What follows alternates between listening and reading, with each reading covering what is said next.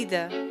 É que não é vida, não se vive. Uh, Morre-se no momento que se sente um estalo, que se sente, uh, seja qual for o tipo de agressão, morre-se ali. Calar Nunca. Um programa de Ana Aranha. Nunca calar. O silêncio é a melhor arma para o agressor.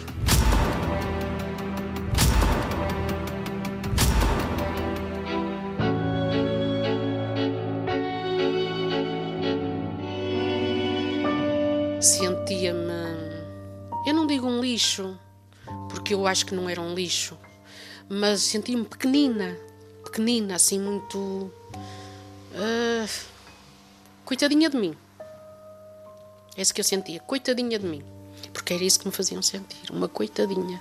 Mas eu não era coitadinha nenhuma. Só que demorei muito tempo a, a perceber que não era uma coitadinha, pelo contrário. Eu chamo Isabel Soares, tenho 58 anos e gostava de falar sobre a violência doméstica, que também foi vivida por mim própria. 27 anos. Quando me separei, foi porque não aguentava mais. Não aguentava mesmo mais. Foi mesmo. Não aguentava mais.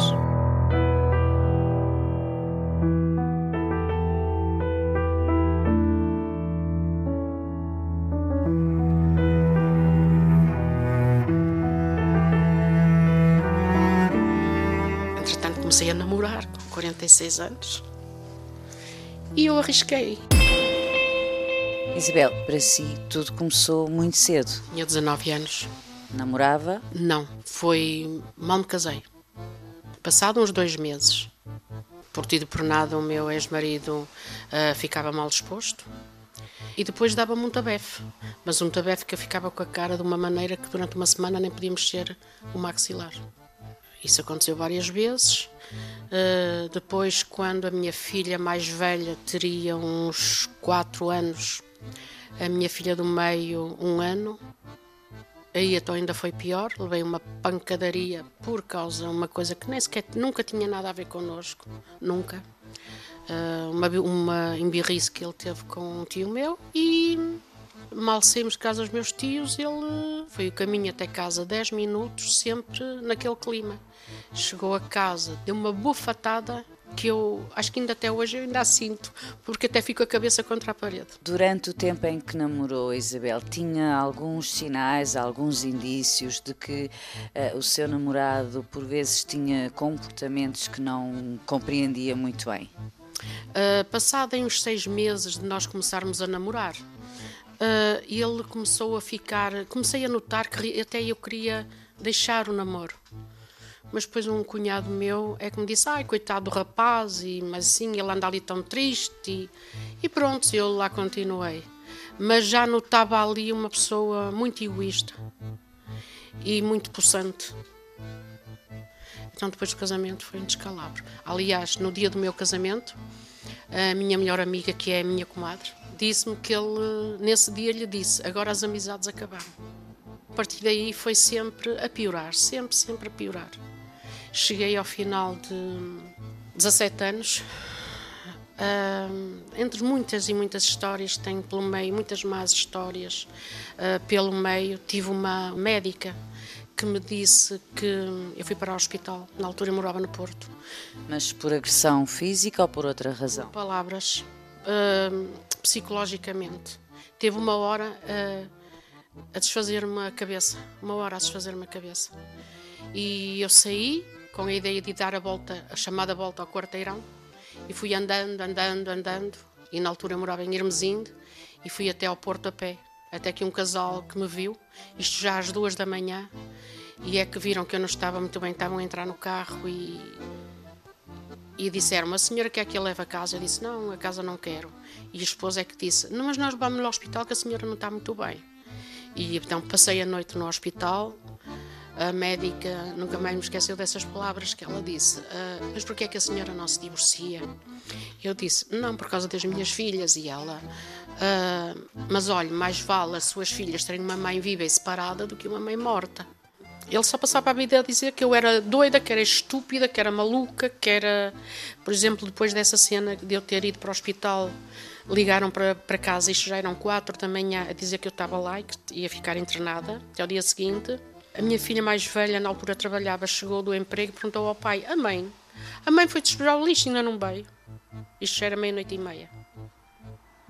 Pois as minhas filhas, lógico, nunca mais conseguiram dormir. E depois ele perguntou, elas perguntaram, pusemos a pé, o que, que, é que aconteceu? Ah, ligaram do hospital a dizer que a tua mãe está lá e que liguem de manhã às oito para ver se ela tem, se ela tem alta. Uh, mas o que é que a mãe tem? Sei lá, deve ser doida. E, mas tá, fiquei com os nervos em franja. Isso ainda durou uns anos, sempre a martelar-me na cabeça, porque sempre que tinha, porque o meu ex-marido é assim, andava dois dias bem disposto e um mês mal disposto. E pronto, foi muito complicado. Foi uma vida muito complicada porque que eu acho que se nesse tempo houvesse, como agora há, aquele apoio às vítimas, eu tinha recorrido. Sentia-se desamparada, é isso? Desamparada, hum, como é que é dizer, sozinha, Uh, principalmente quando minhas, minhas filhas eram pequenas e elas é que pronto preenchiam e foi assim que eu fui dando volta uh, continuando a minha vida mas muito. Uh, eu, eu, nem sei pôr o termo. Muito posta de lado, muito. Era uma criada, pronto. Eu estava ali como uma criada. Sentia isso? Ah, sentia, sentia, porque entretanto a minha filha mais velha foi para a casa dela. A outra minha filha também, entretanto, uh, teve um bebê, juntou-se, teve um bebê, morava lá em casa e a outra minha filha andava nas aulas e, e pronto, toda a gente saía e eu ficava ali. Estava, como é que é de explicar? Na, na minha casa de família eu estava sozinha. Como eu costumo dizer, quem me fazia companhia eram as minhas gatas, que quando me iam chorar vinham ter comigo, a miar, a miar, e para mim, uh, pronto, era. Acho que elas davam mais por isso, embora as minhas filhas dessem. Mas as minhas filhas não podiam fazer nada. As minhas filhas só dizem que, que eu me devia ter separado há mais tempo. Escusavam de ver coisas que viram. Mas pronto, já elas eram crescidas e a, a Isabel continuava a ser vítima sim. do seu marido. Sim, sim. Sim, senhor. Era comum isso acontecer frente às, às meninas? Ele procurava quando elas não estavam. E falava muito baixinho e não queria que eu alteasse a voz. Eu, se me enervar, eu alteio a voz. Ele queria que eu falasse baixo, que era para para ninguém ouvir. E família ou amigos, a senhora falava do que lhe contava, o que lhe acontecia? Sim, sim. A minha família toda sabia como é que ele era. Aliás, ele não se dava com ninguém. A minha mãe morava ao meu lado. Os meus irmãos, se fossem lá à casa e, e ele chegasse e os meus irmãos estivessem ali a rir comigo, ele saía e voltava às tantas da manhã.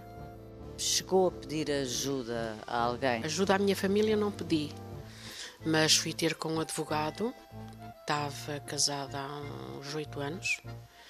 Nessa altura ele, pronto, um dia tivemos uma desavença por causa de um irmão e ele deu-me uma valenta bufatada à mesa de jantar, frente às minhas filhas, e eu não sei, instintivamente dei-lhe outra. Então ele foi a bufatadas, uma de um lado, outra do outro, sempre, sempre, sempre.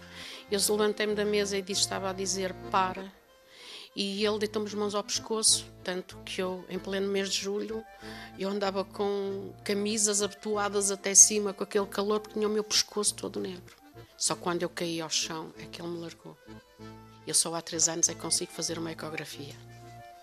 À tiroide, porque ninguém podia tocar no pescoço, nem a minha neta. Fiquei de tal maneira que ninguém, uh, ninguém pode, pronto. Porque porém as mãos ao pescoço eu entro logo em pânico, logo. Foi a única vez que ele pôs, mas eu entrei logo em pânico. Logo.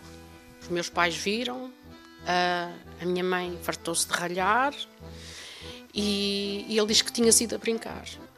E a minha mãe, nessa altura, disse: se aquilo foi a brincar, imagino como é que seria se fosse a sério. E nessa altura, e depois é assim: ele fazia isso e andava sem falar comigo um mês, dois meses, quando acontecia essas coisas mais graves. A Isabel consegue ter preciso o momento ou o dia em que disse a si própria: não há mais? Uh, para aí uns dois anos antes. E, eh, e, tivemos muitas, muitas coisas más, porque é mau mesmo de se dizer, Penso nelas muitas vezes, tento sempre pôr para trás das costas, porque há sempre, vejo muitas mulheres que foram vítimas de violência doméstica, que às vezes ouço, passaram muito, muito pior do que eu, em questão de maus tratos, mas eu digo, psicológicos é muito pior. Muito pior. E, e ainda me custa muitas vezes falar, embora falo, acho que até me faz bem falar, mas custa-me, podíamos ter tido uma vida tão boa e, e foi pena. Foi uma pena, porque temos três filhas lindas, uma neta linda, e, e foi uma pena. E isto ia acabar mal. O que é que isso quer dizer? Quantas vezes eu pensei. É triste. Quantas vezes eu pensei. E chego lá abaixo ao Rio Douro e deito-me abaixo. Viveu períodos de depressão? Sim, sim tive muitas depressões, fui curando sempre assim, sem, sem tomar nada. Aliás, tomei uma única vez, tomei um comprimido, depois nunca mais me pude levantar e tive tipo parar. E, mas as minhas depressões eram curadas a trabalhar e quando eu notava que estava em depressão, eh, aliás, foi o médico que me disse que isso era um dos sintomas. Um, eu deixava toda a gente ir ou trabalhar ou para as aulas, eu ficava no sofá do meu quarto a balançar-me para trás e para a frente uma, duas horas, não sei. E sempre com uma música que à noite eu ia passear, passear o meu pastor alemão, às vezes ia duas horas, sempre com uma música clássica que eu tinha sempre na minha cabeça. E mesmo quando estava a balançar, era essa música clássica, sempre. Essa música que a acompanhava, consegue trautear? Consigo. É o tema de Madeleine, não sei se conhece. É esse tema. Vamos lá ver se eu não desafino. Não faz mal. É, aquilo é mais piano.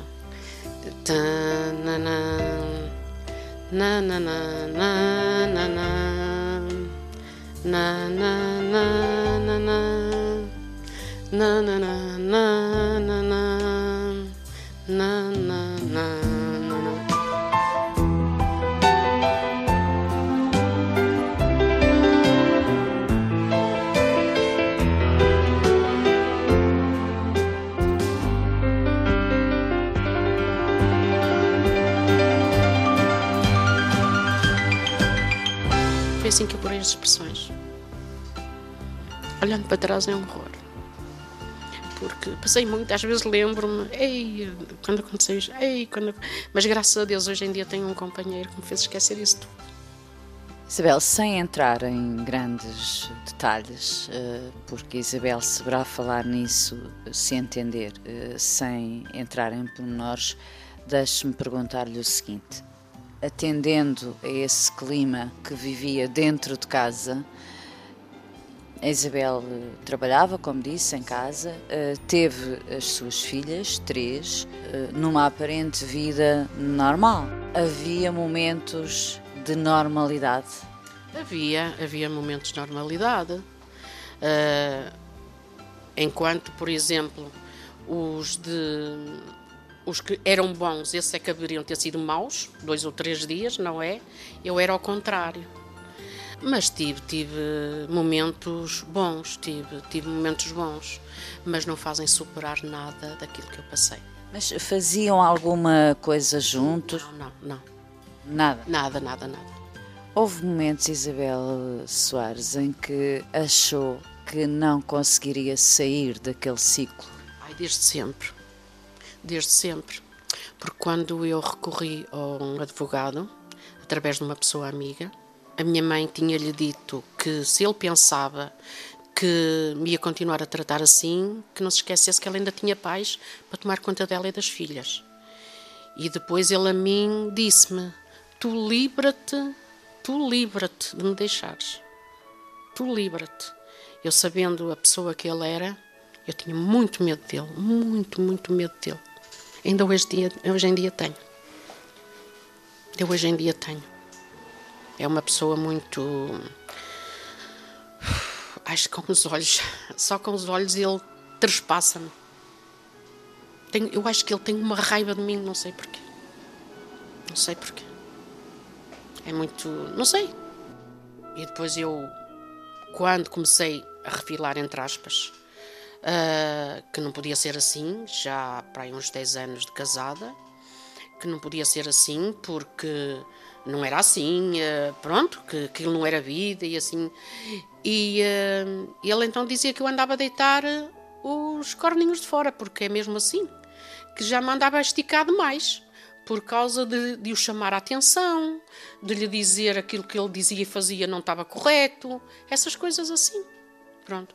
E eu comecei a ficar uma pessoa muito revoltada e com ele, uh, muito revoltada com ele e, uh, e achar que aquilo não estava bem. Comecei a questionar-me, mas eu não estou errada. Eu não sou eu que estou errada, quem está errado é ele. E é uma coisa que eu digo e digo às pessoas que que não tenham medo, mas, mas de toda a maneira que tenham medo também.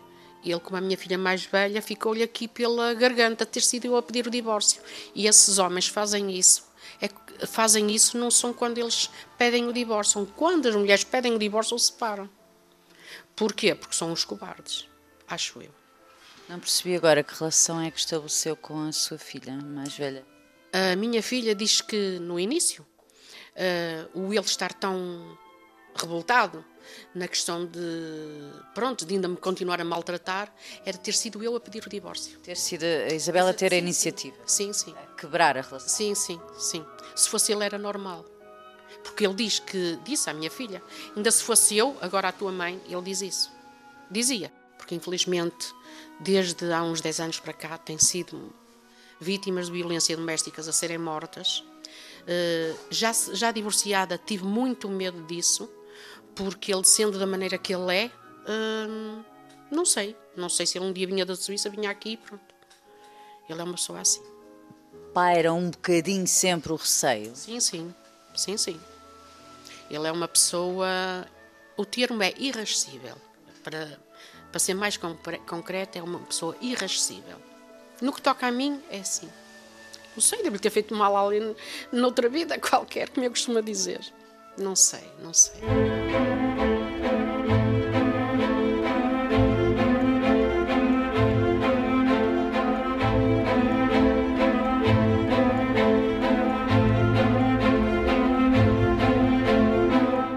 O que é que a Isabel mais receava quando pensava que iria eh, terminar a, a relação, iria separar-se?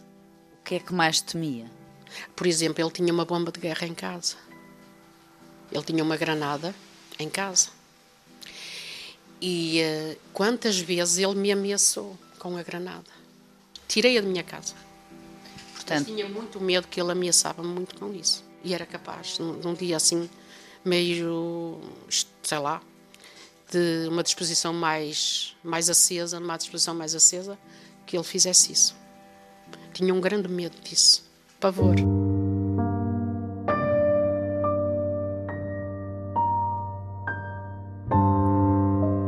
Das únicas vezes que pediu o apoio foi uma vez no hospital, quando não se sentia bem. De resto, nunca chegou a ir uh, à polícia, nada. Uh, fui à polícia, mas isso já estava a viver cá em Lisboa. Na sequência dele ter batido, de, de, ou de quando ficou com aquelas marcas no pescoço, Sim. nessa altura nunca foi à polícia? Não, nunca fui. Isso aí nunca fui. Porquê? Tinha vergonha? Tinha não, tinha medo. Tinha medo da. Hum, como é que é explicar? Da, da reação dele. Tinha medo. Aliás, quando eu fui ao advogado, há 31 anos atrás, uh, o advogado mandou-lhe uma carta. E eu deitei a carta fora. Ainda aguardei dois meses, mas depois rasguei e deitei-a fora. Porque tive medo. O médico disse que ia lhe mandar uma carta para lhe dar uma reprimenda. Pois, mas eu tive muito medo. Então guardei-a durante uns dois meses, depois deitei-a fora. A senhora acha que era possível algum dia ter tido alguma atitude extrema em relação ao seu marido? Não. Uma coisa, tive um dia uma conversa de atitudes, a dizer-lhe que poderia tomar uma atitude extrema no dia que eu disse-lhe, eh, a última vez que ele me bateu, que eu disse: Olha, eh, é a última vez que tu me bates ou ainda me podes bater à falsa fé. Mas se me bateres à, à falsa fé, te garanto que é a última. E ele, assim, meio num tom de riso, de irónico, uh, e o que é que tu fazes? Experimenta e tu vais ver. Eu vou para a cadeia meia dúzia de anos, mas tu nunca mais me tocas. Mas eu Eu nunca eu faria uma coisa dessas. Saiu-me assim. Ele é tão cobarde que nunca mais me bateu. Com quê? Com medo. E depois aí foi quando começou a psicológica, que foi muito pior. Traduzia-se em quê, Isabel? Desde. Como é que é de explicar? Chegava à casa, sem mais nem menos, começava-me a criticar de tudo e mais alguma coisa, de todas as coisas possíveis e imaginárias. Ah, por exemplo, eu olhava mais pelas minhas filhas do que por mim. Hoje em dia olho mais um bocadinho por mim. Olhava mais pelas minhas filhas para que nada lhes faltasse. Uh, tinha uma na universidade, a outra também a estudar. E uh, claro que eu não ia ao cabeleireiro todas as semanas. Eu ia ao cabeleireiro quando queria cortar cabelo ou coisa assim. E muitas vezes, hoje parece uma ursa com esse cabelo. Uh, coisa assim, baixava muito a minha autoestima. Mas é assim, eu não vou estar aqui a dizer coisas porque até parece mal. Coisas que ele dizia e que de certeza que muita gente já passou eh, coisa que infelizmente muita gente poderá passar e é uma coisa que se isto vai passar para muita gente ouvir, essas pessoas que não, não, não, não se deixem chegar a esse extremo. Agora, eu estou bem comigo porque acho que fiz uma coisa que devia ter feito há muito tempo e essas pessoas que pensem bem, pensem bem nos passos que vão dar e, e como é que é dizer, tentem sempre da melhor maneira para que depois não haja coisas como há. Tem aqui um pequeno ateliê de costura, é o seu trabalho, não é? Diga. É um sonho que eu sempre tive, porque eu sou costureira de crianças e uh, eu sempre lhe pedi para montar uma loja de roupa de criança, porque eu faço as roupinhas, aqueles vestidos bordados, essas coisas assim. E ele dizia que eu era maluca, que devia ser doida, pronto. Mas agora tem, entre outros, tem este sonho e eu ia perguntar-lhe o seguinte: já aconteceu aqui, nesta salinha onde nós estamos, alguma mulher eh, confidenciar consigo ou conversar consigo sobre o que se passa lá em casa a este nível de que estamos aqui a falar? Já, mais vezes que acho que eu gostaria. Muitas vezes. Muitas vezes. Porque eu agora tenho um companheiro. Uh, eu uso aliança, embora não seja casada, mas uso aliança. Vivemos em união de facto. E, um, e elas às vezes eh, falam assim, e eu digo, então, mas eu também é um segundo casamento. Ah, é? E então elas desabafam, e há pessoas que saem daqui mais leves, porque desabafaram um bocadinho, que acho que sentem o mesmo que eu senti. Quando eu desabafava um bocadinho, uh, eu ficava mais leve, afinal não sou só eu, afinal não se passava só comigo.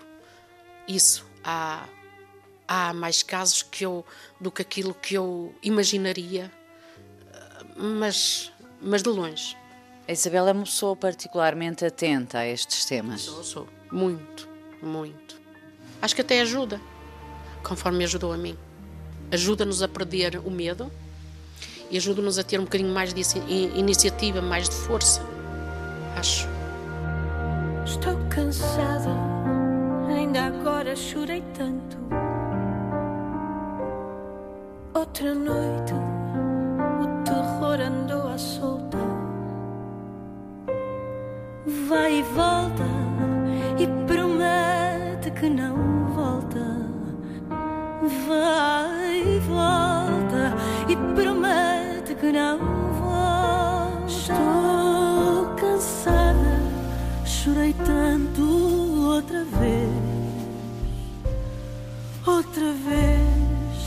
pensar que hoje talvez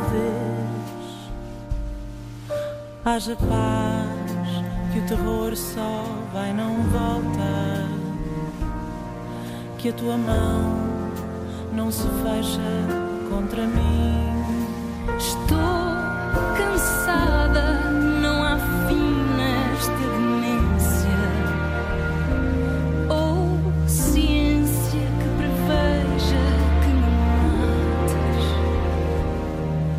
Quem bate depois chora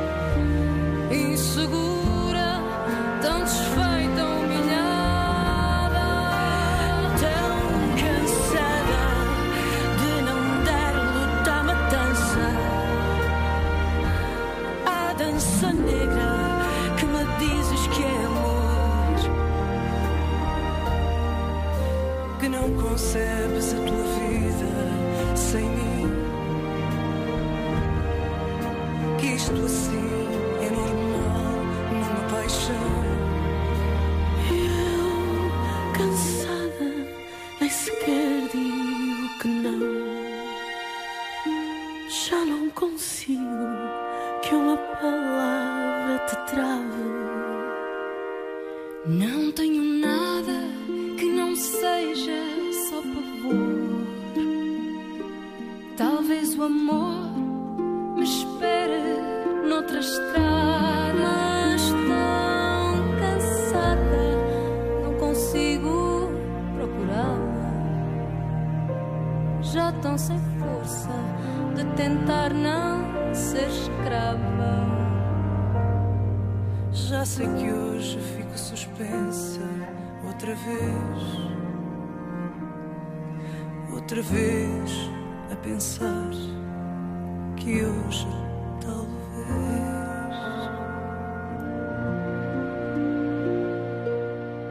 Sibel, houve alturas em que achou que não tinha energia para sair. Ah, sim, sim. Quantas vezes eu pensei, eu vou me divorciar e eu quero me separar, mas eu tinha medo.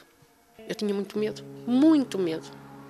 Mas naquela altura eu achava-me com força e segui. Embora, passado uns meses, estava-me a começar a ir abaixo, mas graças a Deus lá trepei. O medo era o medo físico ou era o medo também eh, de uma situação económica mais eh, complicada? Era, era o- um, um medo de quê? Medo físico, medo físico. Dele, me- medo dele. Dele, dele, medo físico dele. Meu medo era esse. Porque eu, graças a Deus, já estava, já era autónoma. Se, se a minha filha tivesse que deixar os estudos, tinha que deixar e ninguém morria por isso. Não tinha qualquer dependência financeira, não é? era, era, uma- era outro tipo de dependência. Era, era, era. A minha dependência era o meu, o medo que eu tinha dele. O medo. Muito medo. Muito medo. E depois, quando me apanhei sozinha, como é que é de explicar? Livre, sem ter quem mandasse em mim, que é uma das coisas que eu dizia que não tem quem manda em mim, porque ele mandava em mim, mas mandava possante. Bem, foi assim um alívio. A sério. Um alívio muito grande, muito grande. Porquê é que acha que foi nesse momento? Porque queria muito continuar a ver as minhas filhas e a ver a minha neta crescer. Na altura era um bebê e agora tem 12 anos. Queria. Como é que é dizer? Queria seguir, queria seguir. eh, eh, mas depois eu tinha aí agora uma coisa que eu disse: mas agora para onde é que eu vou? Ah, não vou para a casa da minha mãe, não vou para casa de irmão nenhum. E depois a minha mãe é que me disse: porque é que não vais para a Mariazinha, que é comadre dela, que mora em Lisboa? Ah, eu falo com a Mariazinha e ela recebeu-me de braços abertos. Foi começar, recomeçar uma vida. Foi.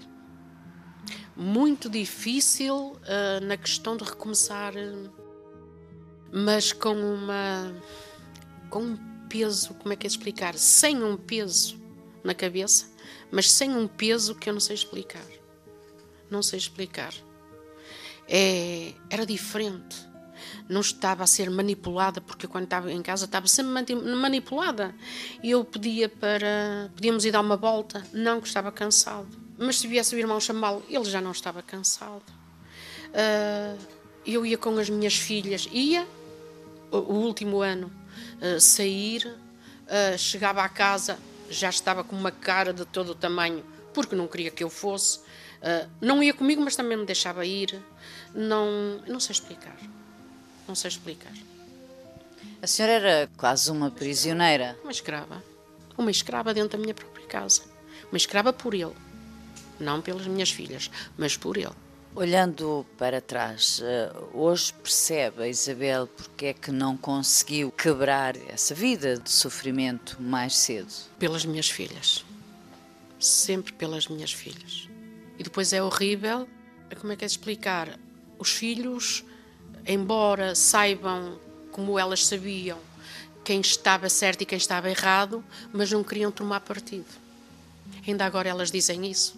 Nunca tomaram partido, embora saibam que o pai estava e está errado, mas não, porque era o pai e não queriam tomar partido. E eu respeito. Eu respeito. Porque não sei se fosse o meu caso, não sei.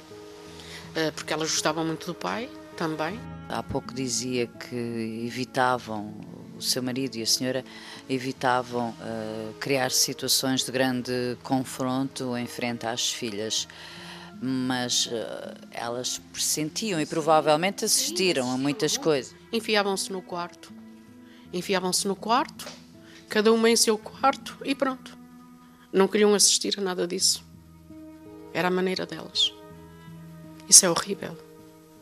Isso é horrível. Calar. Nunca. Isabel, pode parecer um bocadinho quase até duro da minha parte fazer-lhe esta pergunta assim, mas considera que houve ali uma parte grande da sua vida que praticamente se perdeu? Ah, isso não tenho dúvida nenhuma.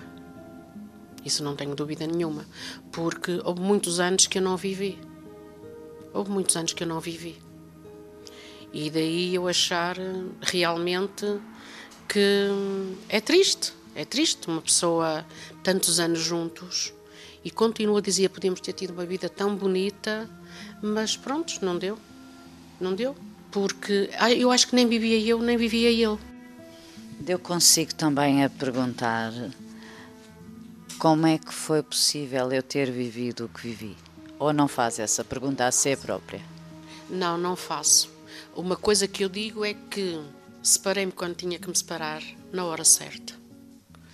E, eh, e, retomei a minha vida, eu acho que a minha vida parou aos 18 anos. E retomei a minha vida aos 46. E é isso que eu acho que as pessoas que ganhem força quando for assim, que pensem que realmente são fortes, até podem nem ser, porque eu não vou dizer que eu sou forte, mas eu tive que ganhar força. Muitas vezes dizem-me, é uma mulher de coragem, eu não, não sou. E eu é que tive que hum, ter força, força de vontade para acabar com uma coisa que estava mal. Não podem fazer mais isto, é isso? Claro, claro. Claro, é isso. E depois, pronto, eu tive aquilo que muita gente lá está, não tem. Muita ajuda depois.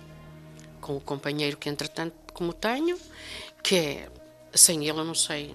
Não sei qual seria o meu desfecho, não é? Não sei. De toda a maneira, nunca voltaria para o meu ex-marido, mas nem que ele viesse cobertor. Meu testemunho é esse. Tenho muita força. E é possível, é sempre possível. É sempre possível desde que nós queiramos. Só que lá está, tem que ser na hora. Há sempre uma hora. E eu, se calhar, quando disse é agora, é agora. É aquela palavra do Bolsonaro que ele dizia, e ouço muitas vezes no rádio: para nós sermos felizes e fazermos os outros felizes. A Isabel Soares já passou aqui por eh, expressões e emoções diferentes, uh, da voz mais embargada, da lágrima a querer saltar, passados tantos anos, não é? De sofrimento, de dependência, de, de medo, de solidão. Muita, muita solidão. Porque é assim, embora a gente tenha os filhos em casa, também tem, tinha um marido, não é? E eu costumava dizer, eu não era nem solteira, não era nem solteira, nem viúva, nem divorciada. Era casada e tinha um marido, mas era como se não tivesse. E é assim, eu acho que uma pessoa na situação de solteira, viúva ou divorciada faz uma vida. E eu afinal tinha um marido que nem me deixava fazer a vida de nada, nem de casada, nem de solteira, nem de viúva, nem de divorciada.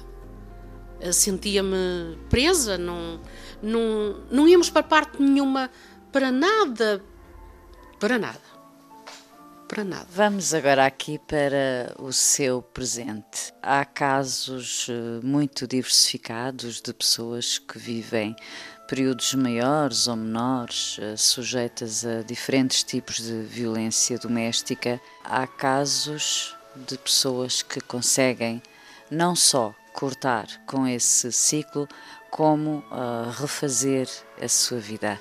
E é o caso da Isabel. A Isabel é uma mulher, enfim, eh, não sei se posso dizer assim, mas aparenta pelo menos estar a viver anos de tranquilidade, de, de felicidade, de recuperação até de uma certa juventude. Isso não tenho a dúvida, se lhe disser porquê, porque é assim, o meu companheiro que eu hoje em dia tenho foi o meu namorado durante três anos, os três anos que eu vivi em Setúbal. E... Portanto, antes de conhecer o que acabou por ser seu marido. Eu já conhecia o meu marido desde criança. Mas não namorava com ele? Mas não namorava. Aliás, eu comecei a namorar com o meu ex-marido na altura que ele se zangou com a ex-namorada. Porque este, o meu atual companheiro, também se zangou comigo. E então foi cada qual para seu lado. E o meu atual companheiro nunca se casou. E a nossa, o nosso encontro cá foi muito engraçado, porque eu, entretanto, vim para Lisboa e hum, a irmã dele, que é minha amiga, soube, através da minha comadre, que eu estava cá, estava separada na altura, não divorciada, e que estava cá. Ele soube através da irmã e foi à minha procura. Quantos anos depois? 28. E então, uh, entretanto, comecei a namorar com 46 anos. E eu arrisquei. E agora sou muito feliz. Fechaste as portas do teu mundo Na esperança de ele se encontrar Vais contando o tempo quase ao segundo Parece não querer passar. Faz de conta que está tudo bem. E andas às voltas quando estás a sós. Gritos mudos que só tu entendes. Um profundo silêncio que é a tua voz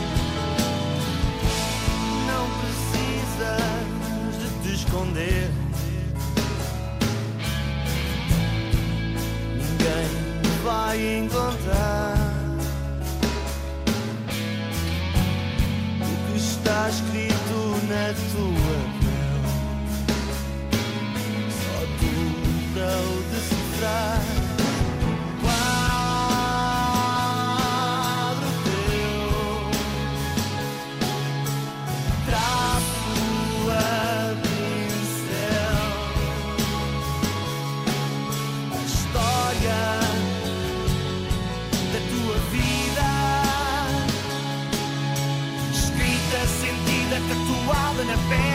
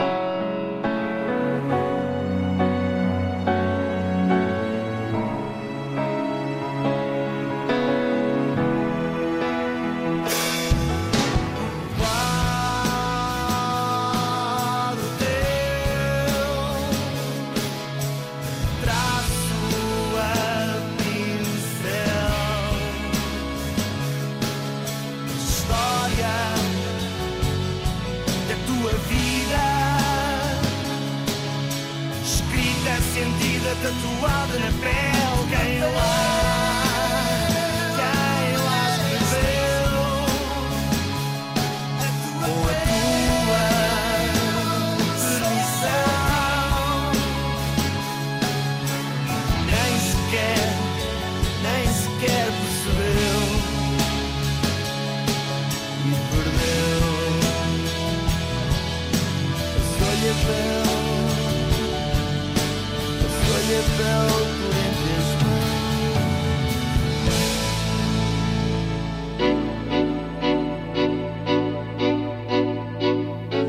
Vida.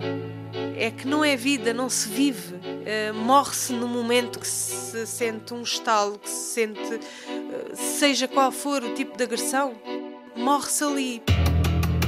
Calar Nunca. Um programa de Ana Aranha. Nunca calar. O silêncio é a melhor arma para o agressor.